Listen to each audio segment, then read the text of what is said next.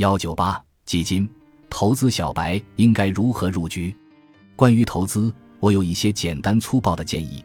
三宝看完了你的突破常识的入门理论，感觉眼界大开。但是对于我这种小白来说，不是特别清楚哪些理财培训能够教会更多实际的操作知识。你可以送佛送到西，给我一些简单粗暴的建议吗？之前跟朋友们讲了一下投资需要突破的常识，也就是投资的一些基本逻辑，希望能够有助于大家在了解这些逻辑的基础上，对投资中的一些反常现象有自己的认识和判断，正确把握投资的规律。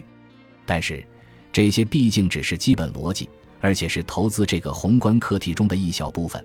虽然能够增加大家对投资的认知，但是毕竟无法直接指导具体的投资行为。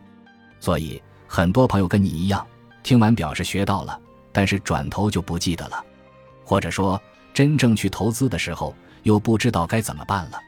对于非经济学背景的朋友来说，为了投资而专门去学习宏大的经济学知识是勉为其难的，其实也是没有必要的。掌握基本的经济学知识，然后建立起符合自己情况的投资思路，坚持下去，并逐步优化。是比较可行的投资之道。那么，如何建立起自己的投资思路呢？既然我们已经突破了投资的常识，那么我还可以给大家一些简单粗暴的投资建议，以供刚刚走上投资之路的朋友们参考。